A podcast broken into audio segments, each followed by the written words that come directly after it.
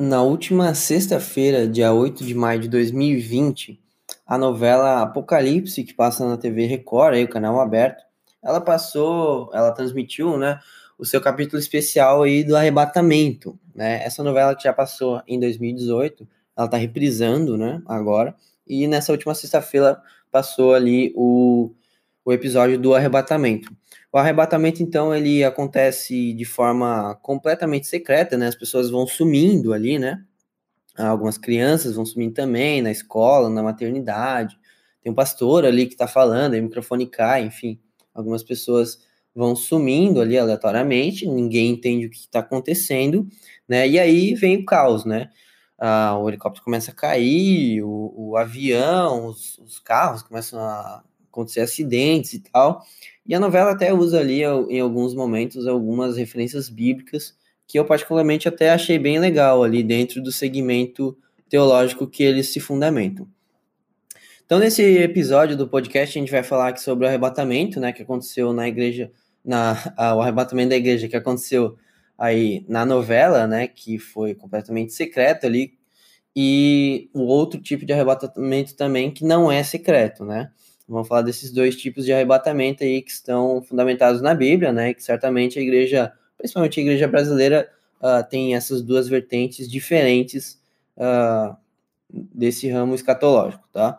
A gente vai falar também sobre escatologia um pouquinho, fundamentar aí os quatro principais grupos de escatologia e também sobre mitologia e o fim do mundo para outras religiões, tá? Então vamos falar aqui já rapidinho sobre os dois tipos de arrebatamento. O que você viu ali na novela, né? Se você por um acaso viu, eu vi no, acho que no Facebook, alguém compartilhou ali eu acabei vendo. As pessoas vão sumindo ali, né? Depois vem o caos, e aí, quando volta para os atores ali, eles, eles voltam desesperados ali. Ah, minha filha sumiu, a pessoa sumiu e tal. Eles não sabem o que está acontecendo, né? Uh, pois bem, esse é o arrebatamento secreto, né?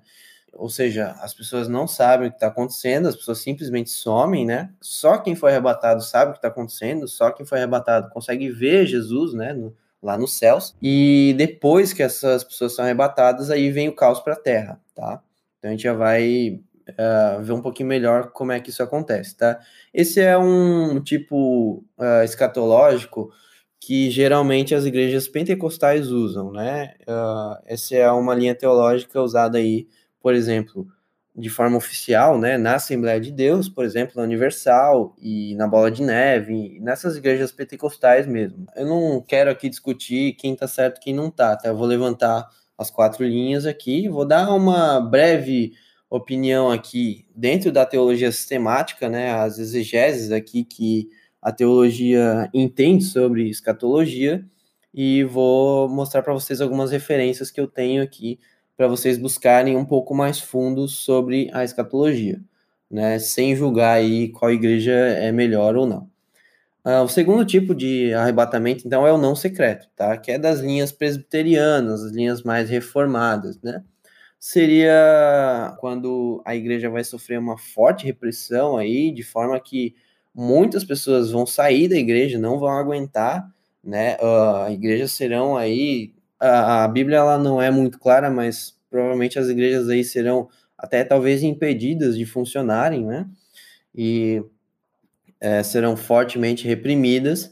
E aí, então, nesse, nessa grande tribulação que a igreja passará em terra, né? Ou seja, aquele caos ali que a gente viu na, na novela ali, ele não vai acontecer daquela forma que as pessoas não vão sumir, né? Mas sim haverá um caos aí, uma grande tribulação que o mundo todo sofrerá aí, que serão os fim dos tempos.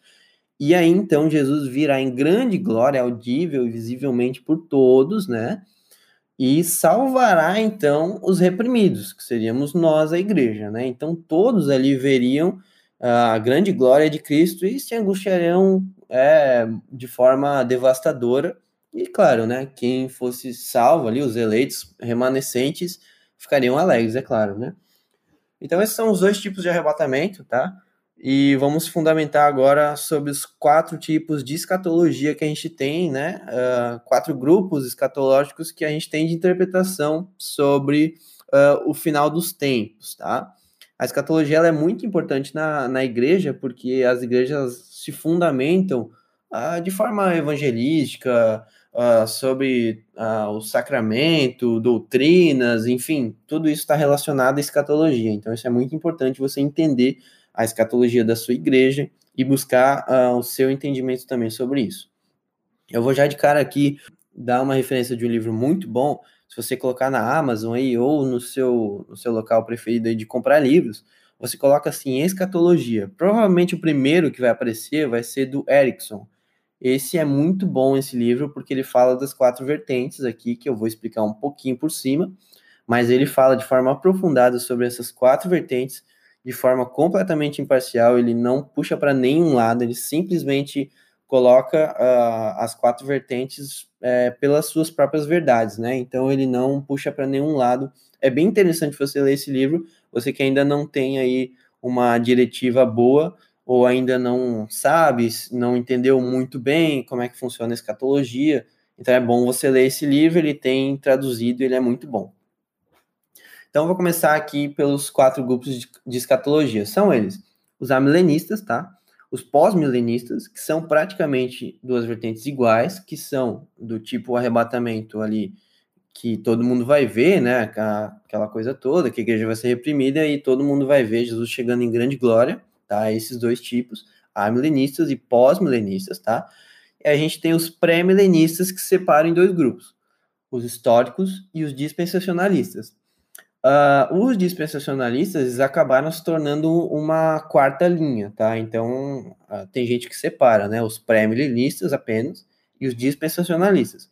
Mas, na verdade, aí, se a gente buscar estudos, a gente vai ver que, historicamente, são pré-milenistas históricos e pré-milenistas dispensacionalistas, tá? Então, vamos ver aqui a, a diferença, vamos dar uma geral aqui nas quatro e vamos ver as diferenças entre elas. Então, vamos lá, os amilenistas. Uh, as escrituras sagradas não fazem uma distinção cronológica entre a segunda vinda de Cristo, o arrebatamento da igreja, o novo céu e a nova terra. A ressurreição é geral dos eleitos e incrédulos e ocorrerá tudo isso de forma simultânea na segunda vinda de Cristo. Ou seja, Jesus vai vir, vai estar a grande tribulação já, uh, vai acontecer a ressurreição dos eleitos, ou seja, dos salvos, né, da igreja e dos incrédulos, né, das pessoas que não são da igreja, então elas vão ressuscitar de alguma forma que a gente não sabe. E isso tudo vai ocorrer de forma simultânea, tá? Tudo ao mesmo tempo. O julgamento final será para todos os povos, tá? Todo mundo vai estar tá lá, todo mundo junto, e Jesus vai julgar todo mundo. A tribulação, a igreja participa juntamente com a humanidade. Jesus separa ali, fundamentado em Mateus, mais ou menos o início, né, o fim dos tempos, né, que o pessoal costuma falar de tribulação, e aí a grande tribulação, que é ali de fato a consumação e o fim dos tempos, que é o caos ali generalizado, uh, que os amilenistas chamam ali do último ano do milênio. Já falando sobre o milênio, uh, o milênio em Apocalipse 20 não é literal. Por quê? Porque o reino de Deus ele já foi inaugurado visivelmente com o nascimento de Cristo, ou seja, com a primeira vinda de Jesus na Terra, tá? E ele continua presente de forma espiritual, certo? De forma invisível. Espiritual, ele continua presente, o reinado de Cristo. E ele vai ser consumado na segunda vinda. Então, essa segunda vinda vai ser visível e gloriosa, certo? A igreja do Velho Testamento e do Novo Testamento não tem diferença, tá? Ali, dos gentios, incircuncisos, é, judeus, é, evangélicos, católicos, né? Quem for salvo vai estar todo mundo junto ali. Uh, e, e, Jesus vai, vai reinar ali com todo mundo junto, tá? No céu. É, vamos lá. Ah, ah, tá. Uma boa referência aqui sobre os amilenistas seria Augusto Nicodemos. Aí o livro dele ainda não é o fim. Esse é um livro muito bom, Augusto Nicodemos, que é uma referência aí presbiteriana ainda viva, né? E aqui no Brasil ele é bem famoso e tal. Quem gosta desses assuntos de teologia já sabe quem ele é. Ele tem vários materiais aí de forma gratuita, se você não quiser comprar o livro dele. Tem muito material aí dele no YouTube, é só procurar aí no YouTube que você vai ver vários materiais sobre ele. Vamos para os pós-milenistas então. Os pós-milenistas, eles têm a, completamente igual uh, a vertente a milenista. Completamente igual mesmo. Não tem nada que se difere. Qual que é a diferença dos pós-milenistas? É que o milênio também não é literal, assim como os amilenistas, mas o milênio ele vem, ele vem se, se ele vem acontecendo conforme o progresso do evangelho no mundo, né? Essa fundamentação tá ali em 2 Pedro, mais ou menos, né? Dá pra gente, claro que tem outras várias fundamentações, mas acho que uma das principais seria Pedro ali, de apressar a vinda de Cristo, uh, tornando o evangelho verdade para o mundo. Uh, então seria mais ou menos isso. O milênio ele vai acontecendo uh, com o progresso do evangelho no mundo, a partir de que o evangelho vai crescendo, o milênio vai se cumprindo, tá? Essa é a diferença dos pós-milenistas e amilenistas, que uh, são vertentes tão parecidas, né, é, que algumas igrejas que são amilenistas, elas têm membros pós-milenistas, né, e, e, funcionam de forma igual, né, não, não, há nenhum problema nisso, e também igrejas pós-milenistas que têm membros amilenistas, tá, isso não difere uh, no funcionamento da igreja, não é, não é não é um grande problema você ter essas duas vertentes na mesma igreja, tá? Porque elas são bem parecidas. Beleza, vamos para a vertente agora do arrebatamento que é secreto, né? Que é o que apareceu lá na novela. Seriam esses os pré-milenistas. Vamos lá então, lembrando que eles têm os pré-milenistas históricos e os dispensacionalistas, tá? Primeiro vamos para os históricos. Eles creem que a segunda vinda de Cristo para reinar na Terra uh, e o arrebatamento da igreja vão acontecer simultaneamente, tá? Haverá a ressurreição dos salvos no início do milênio, seria essa primeira ressurreição, e a ressurreição dos incrédulos no final do milênio, tá? Uh, o milênio, ele vai ser tanto presente como futuro. No presente, Cristo reina nos céus, tá? E no futuro, Cristo reina na terra, tá? Uh, embora alguns pré-milenistas históricos, eles não considerem o período da tribulação uh, eles fazem sim uma distinção entre Israel e a igreja, tá? E o restante da igreja. Uh, vamos para os dispensacionalistas, então. Esse é o ramo que é bem conhecido aqui no Brasil pelas igrejas pentecostais, né? Uh, então, os dispensacionalistas ensinam que a segunda vinda de Jesus vai acontecer em duas fases, né? Ou seja, na primeira, Jesus se encontra com a igreja nos ares, né? leva os salvos para participar das bodas do Cordeiro nas regiões celestiais, certo? Então isso não caracterizaria uma segunda vinda porque Jesus não encostaria na terra ali, né? Tem algumas igrejas que fundamentam isso. Já ouvi isso em algumas igrejas uh, que fazem esse ensino escatológico. Uh, então, só quem uh, é salvo veria Jesus no céu, tá?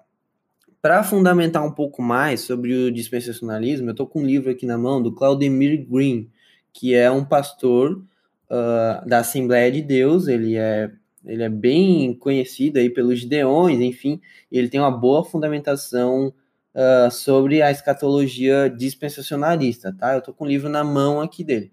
E ele diz ali, então, que só a igreja, uh, mais especificamente aqui, então, no, na página 50, ele diz aqui um trecho: somente a Igreja Santa e Verdadeira, que aguarda a vinda de Cristo, é que poderá ver a face dourada de Jesus na nuvem, nas nuvens.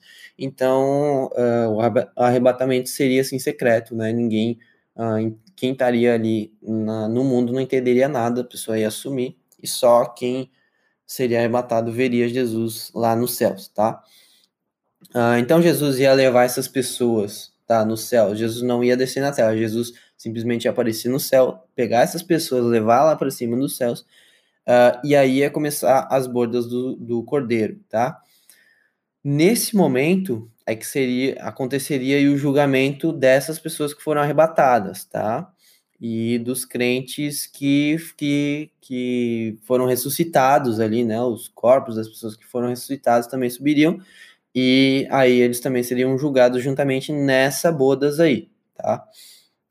Uh, aí na Terra, né, em, simultaneamente ali, enfim, essas bodas aconteceriam, simultaneamente aqui na Terra, então, começariam os sete anos de tribulação, onde algumas igrejas separam em três anos e meio de paz e três anos e meio de puro caos, outras não, né, acho que a maioria não, né, não separa, seriam sete anos de tribulação, até porque a igreja não estaria na Terra, né, isso já seria um motivo grande para ser uma tribulação, e aí vai ser o caos total aqui para a Terra quem ficasse aqui. Então, quem ficasse aqui teria que resistir aí também e teria uma espécie de segunda chance, né?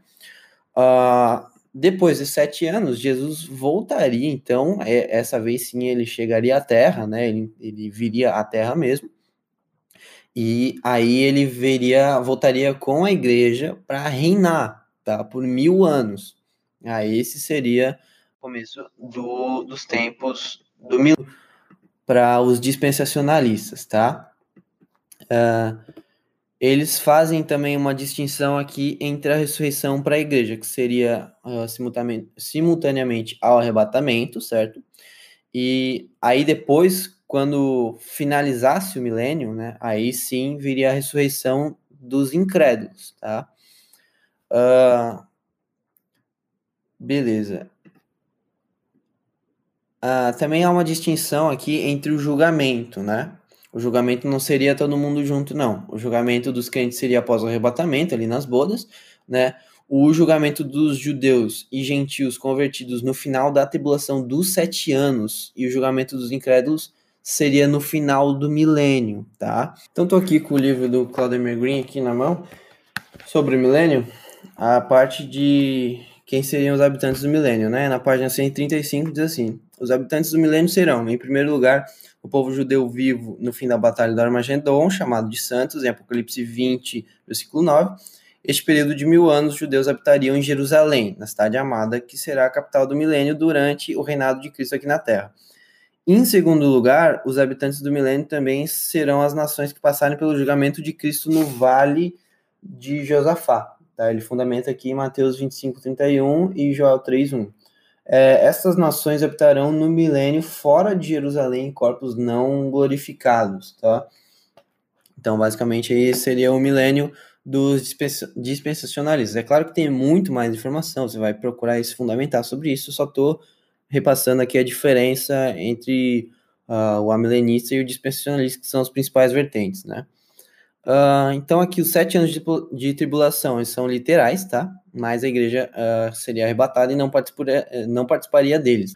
O milênio uh, seria inaugurado, então, com a segunda vinda de Jesus, tá? Após a tribulação dos sete anos e duraria literalmente mil anos, tá? E o dispensacionalismo ele faz aí uma distinção real entre a igreja Israel, a igreja judaica e a igreja evangélica, tá?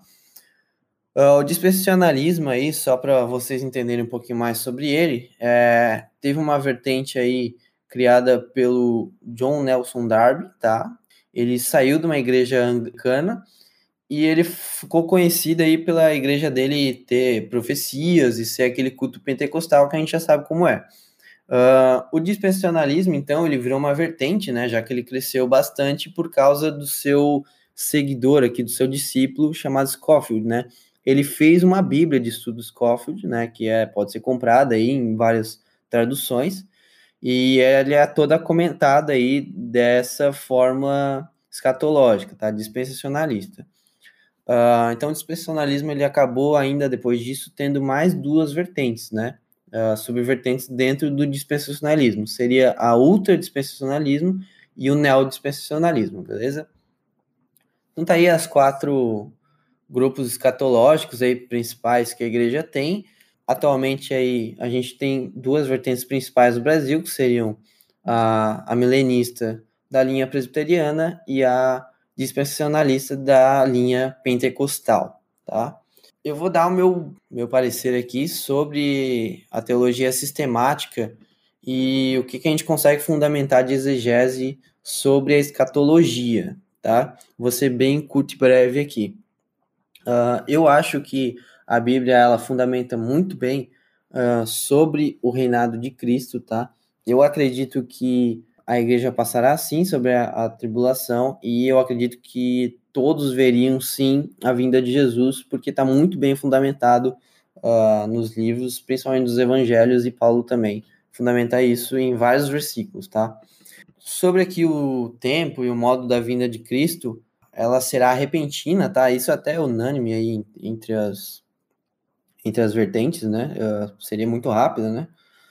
Uh, e seria de forma uh, que ninguém sabe a hora, né? Seria o tempo perfeito de Deus E seria de forma que ninguém pode prever ela, mas sim senti-la, né? A escatologia aqui traz uma, ou melhor, a teologia sistemática ela traz uma boa referência sobre a forma da vinda de Cristo ser decisiva, né? Então, 1 Coríntios 15, 24, você pode ler aí na sua Bíblia e tirar sua conclusão. É, então, acredito que essa questão ali de remanescente dos anos de tribulação ali, ou sobre o milênio, seja um tanto quanto complicado de se fundamentar no dispensacionalismo, tá? Outra coisa, a vinda física em Mateus 24, 30 fundamenta bem ali que Jesus viria sim de fato à Terra, tá? Ele não faria outros eventos antes disso, seria tudo simultâneo, tá? Uh, e a vinda de Cristo ela assumiria ali um papel de libertação da opressão sofrida pela igreja, tá? Então Deus destruiria definitivamente o pecado, o Satanás e o poder da morte, como fundamentam vários ciclos aqui, o poder está vários, mas eu acho que 1 Coríntios 15, se você puder ler todo 1 Coríntios 15, eu acho que você vai entender um pouquinho mais, e Mateus 24 também, acho que já está de bom tamanho já para você entender isso daí. Uh, é unânime entre as, as vertentes que essa vinda seria pa, para restaurar ali o cosmos, né? Tirar o pecado do mundo, né? E restaurar tudo a, conforme a perfeição de Deus, e aí um reinado da igreja em glória, né? Isso aí é unânime, todo mundo acredita nisso e de fato a igreja se move nessa grande esperança. Algumas referências aqui para pegar esse esse estudo, então eu usei aqui a teologia sistemática da editora Vida Nova de 2015, né? E a confissão de Westminster comentada por Hood, da editora Os Puritanos de 1999. Eu vou deixar um link aqui para você que está em alguma rede social você pode ver aí mais ou menos sobre as quatro vertentes também. E não esqueça de ler o livro do Erickson, né? A Escatologia, tá? Não esqueça de ler esse livro. Se você não puder comprar esse livro, uh, pelo menos veja o link que eu vou estar tá deixando à disposição aqui. Uh, um abraço, fiquem na paz do Senhor.